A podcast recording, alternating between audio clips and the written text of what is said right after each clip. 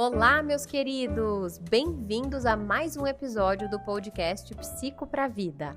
Meu nome é Gabriela Afonso, eu sou psicóloga e terapeuta cognitivo-comportamental. O episódio de hoje é da série de vídeos do meu canal do YouTube, que trago aqui no formato de podcast também. Então, bora lá para o episódio de hoje. No vídeo de hoje, nós vamos continuar conversando sobre alguns esquemas. Eu já trouxe aqui no canal o esquema de emaranhamento, tem um vídeo só sobre isso. Vou deixar ele aqui se você ainda não viu. E tem outro também que eu explico um pouco o que são os esquemas. E aí vocês me pediram para trazer mais esquemas específicos e eu trouxe um que é bastante pedido e ele é bem comum até, principalmente de aparecer em relacionamentos.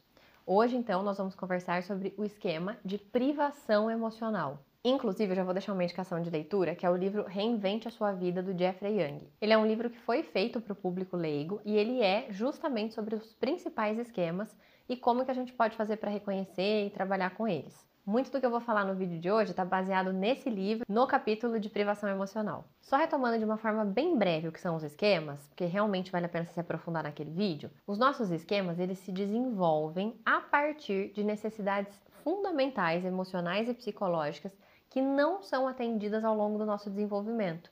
Ou seja, são necessidades que deveriam ser atendidas e por alguma razão acabam não sendo bem satisfeitas. A gente também já falou que é muito natural todos nós termos esquemas, porque nenhum pai, nenhuma mãe, nenhum ambiente familiar vai dar conta de atender todas as nossas necessidades. Já que a gente tem diferenças no nosso temperamento, os nossos pais têm as questões deles e por aí vai. A grande questão é a gente entender o quanto, às vezes, um esquema prejudica a nossa vida, ou quanto que ele está prevalente, o quanto que ele está ativado na nossa vida. Isso vai ter um pouco a ver com o grau de comprometimento que a gente teve naquelas necessidades e o quanto que elas se manifestam hoje. Então, isso vai variar. Pode ser que você tenha um pouquinho, né, daquilo, daquela manifestação na tua vida, e pode ser que seja bastante importante. Nesse segundo caso, aí a gente realmente recomenda um processo de terapia. Então, se tudo que eu vou falar aqui ao longo do vídeo não ajudar com que você consiga se perceber e mudar esses padrões, provavelmente vai ser muito interessante e importante você buscar um processo de psicoterapia para te ajudar. Mais especificamente, uma terapia focada em esquemas. Bom, então vamos entender um pouquinho esse esquema de privação emocional. A sensação principal que esse esquema traduz é a sensação de que eu nunca vou ser amado o suficiente, de que eu nunca terei o amor que eu preciso. Geralmente esse esquema ele é até mais difícil da gente perceber porque ele não se manifesta tanto em pensamentos, ele se manifesta muito mais numa sensação. Você acaba tendo essa sensação nas relações, ou principalmente na relação amorosa, às vezes que você tá. É uma sensação de que você está ou que você sempre vai estar sozinho.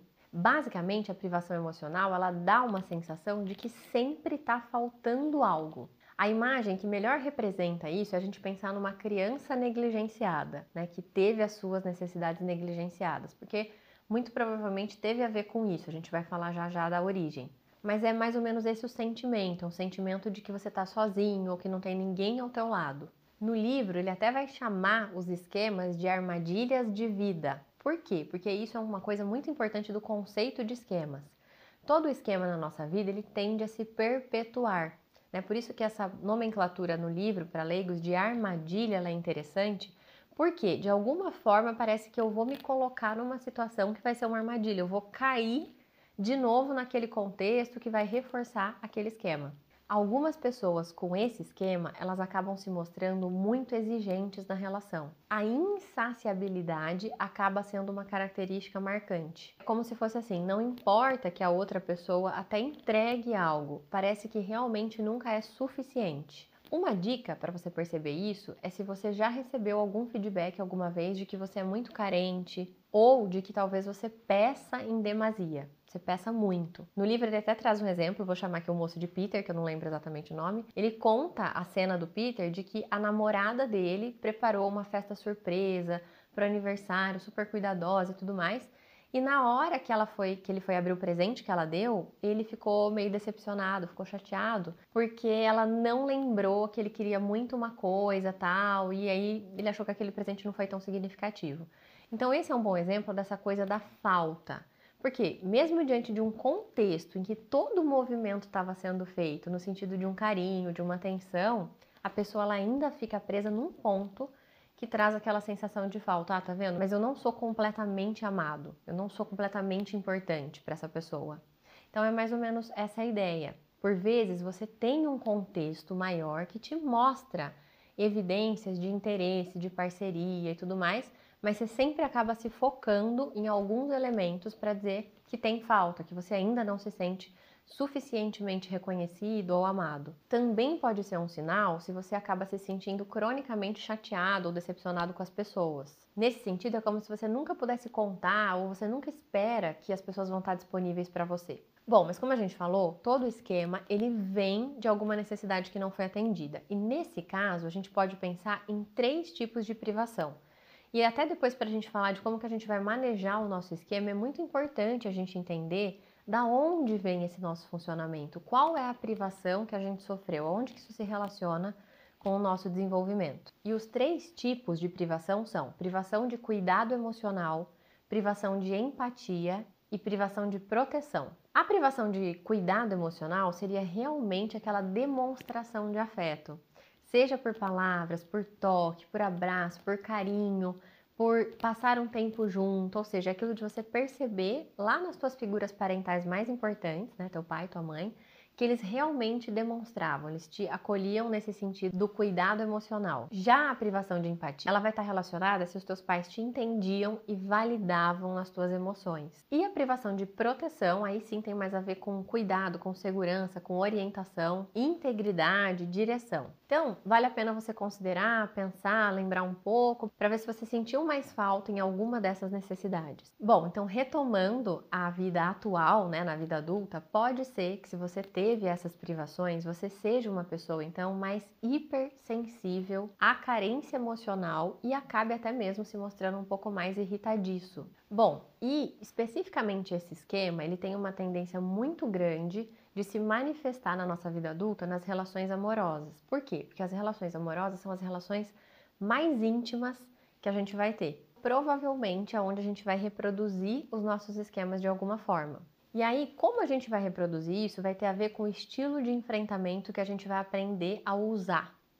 O estilo de enfrentamento é como eu aprendi a lidar com o meu esquema, e aí eu tendo a usá-lo, só que ele também é o responsável por manter aquele esquema na minha vida. Então vamos ver o que, que seria o primeiro estilo de enfrentamento, o primeiro tipo de atitude que no caso da privação emocional é o que tem aí um grande potencial de manter aquilo na tua vida.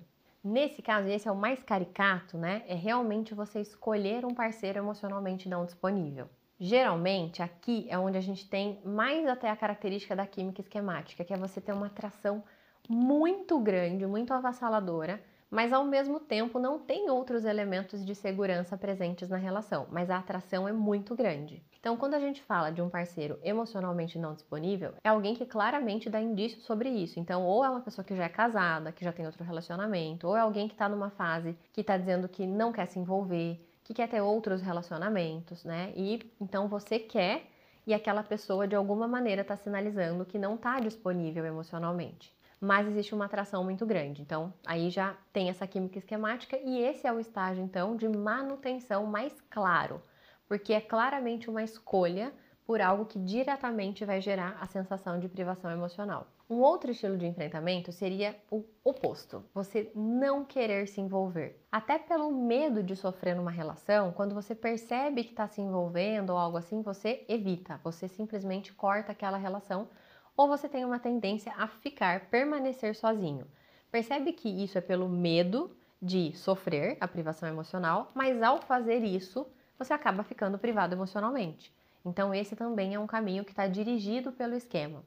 E o terceiro tipo, que esse é bem importante da gente pensar, é quando você encontra um parceiro saudável e aquela é uma relação que dá mostras de reciprocidade. Porém, Aqui é onde vai aparecer o comportamento, a ativação do esquema que vai sabotar aquela relação. E como que isso acontece? É um pouco aquele exemplo que eu citei do livro, né, do Peter. Então a pessoa ela é hipersensível a sinais de negligência. Ela acaba sendo muito exigente com a outra pessoa para essas demonstrações ou para as necessidades do que ela precisa. E especificamente nesse último tópico que eu falei, né, nas pessoas que acabam se mostrando mais exigentes, às vezes até hostis com a outra pessoa, Aí a gente tem uma pequena classificação que a gente poderia pensar num perfil mais narcisista. Não estou falando aqui de um transtorno de personalidade narcisista, só para a gente ter a ideia de um funcionamento mais autocentrado. Dentro dessa lógica, teria até uma relação que pode ter sido estabelecida de que, já que a pessoa não teve as necessidades emocionais atendidas, ela lutou para conseguir atender de outras formas, que não afetivas, então materiais, indo por um caminho de autoexigência nessas questões. Porém, é como se a pessoa continuasse aplicando a mesma exigência para um objeto que não condiz, que é o objeto afetivo. Então, a gente não exige do outro carinho e atenção, né? Mas é como se fosse o modo que a pessoa aprendeu ao longo da vida a conseguir satisfazer as necessidades dela, por isso que a gente chama isso um perfil um pouquinho mais narcisista. E ainda que não seja feito de uma forma exigente, pode ser feito de uma forma em tom de reclamação, de carência e tudo mais, por que, que esse é um modelo que sabota a relação?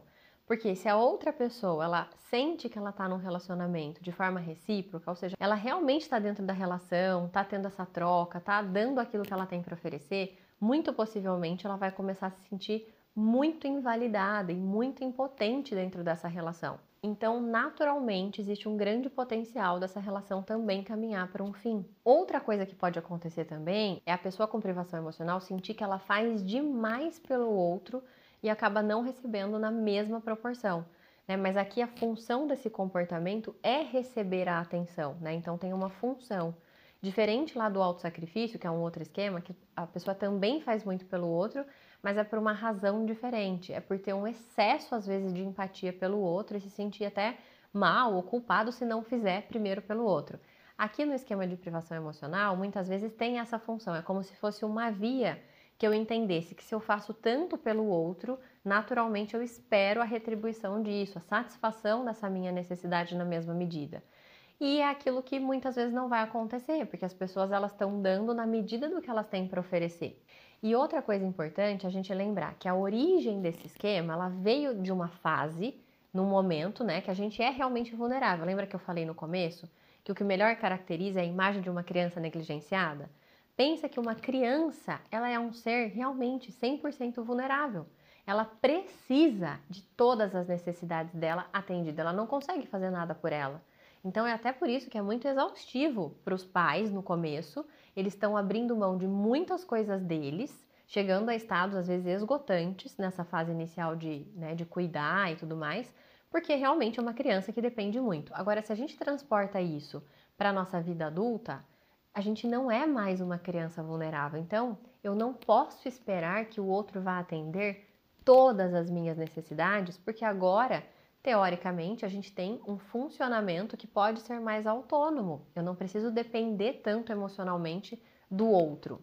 Bom, eu espero que tenha feito sentido até aqui. Agora vamos para a parte que talvez mais interessa, né? Se você identificou que você pode ter um esquema de privação emocional, inclusive aqui no box eu vou deixar algumas perguntas e a explicação de como é que você pode fazer para rastrear um pouquinho desse esquema. É o mesmo questionário que está dentro desse livro que eu indiquei, eu vou deixar ele aqui. Agora, se você identificou, quais são alguns passos que você poderia fazer ou ter em mente para melhorar, para superar essa armadilha de vida né, na tua vida? A primeira delas é realmente entender qual foi essa privação, da onde veio essa privação na tua infância. É importante a gente fazer esse link se ele for disponível, se você entender, se você tiver essa lembrança. O segundo aspecto vai ser você monitorar os seus sintomas de privação emocional nos relacionamentos bem para você entrar em contato com as suas necessidades de atenção, de carinho, de empatia, de orientação. Quando que você sente, em que situações, como que isso aparece no seu relacionamento. Terceiro ponto, reveja relacionamentos anteriores. Analise, pensa, reflita se você percebe algum padrão, alguma coisa que se repita tipicamente.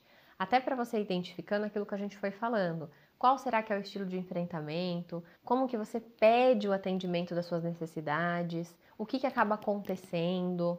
O quarto é evite parceiros daquele tipo que te causam uma grande atração, mas que não tem nenhum elemento ali mais palpável daquele aspecto de consolidação de um relacionamento, que também queira algo, que também queira uma relação, que também esteja disposto a isso. O 5 é quando e se você encontrar um relacionamento saudável, dê uma chance para essa relação. Tente ter paciência e preservar esse relacionamento. Peça o que você deseja, compartilhe a sua vulnerabilidade. É muito importante você nunca supor que o outro vai adivinhar aquilo que você precisa ou que é importante.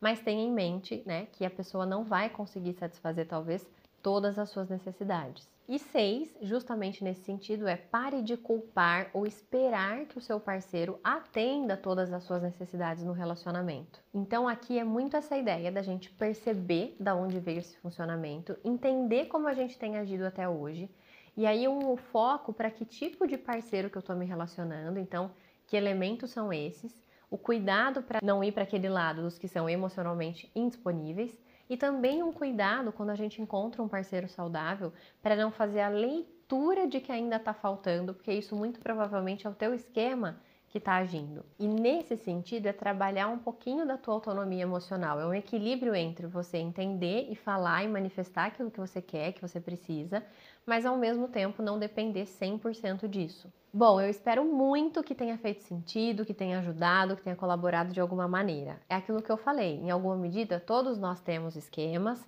Ao reconhecer e ter essa consciência, você pode ir se trabalhando nesses pontos que eu falei.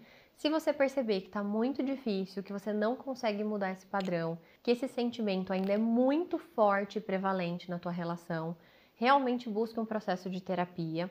Entenda que muitas vezes o processo ele não vai ser rápido, talvez ele seja longo, porque muitas vezes a gente entende racionalmente o que aquilo significa, mas lembra lá do começo do vídeo, é uma sensação predominantemente emocional. Então pode ser que leve um tempo para a gente aprender a se sentir de uma forma diferente nas relações. Mas é muito possível. Espero muito que você tenha gostado desse conteúdo e que tenha sido útil para você. Me siga também no meu Instagram, arroba Afonso, com conteúdos diários, e no canal do YouTube, Gabriela Afonso, com conteúdos semanais. Um beijo enorme e nos vemos no próximo episódio.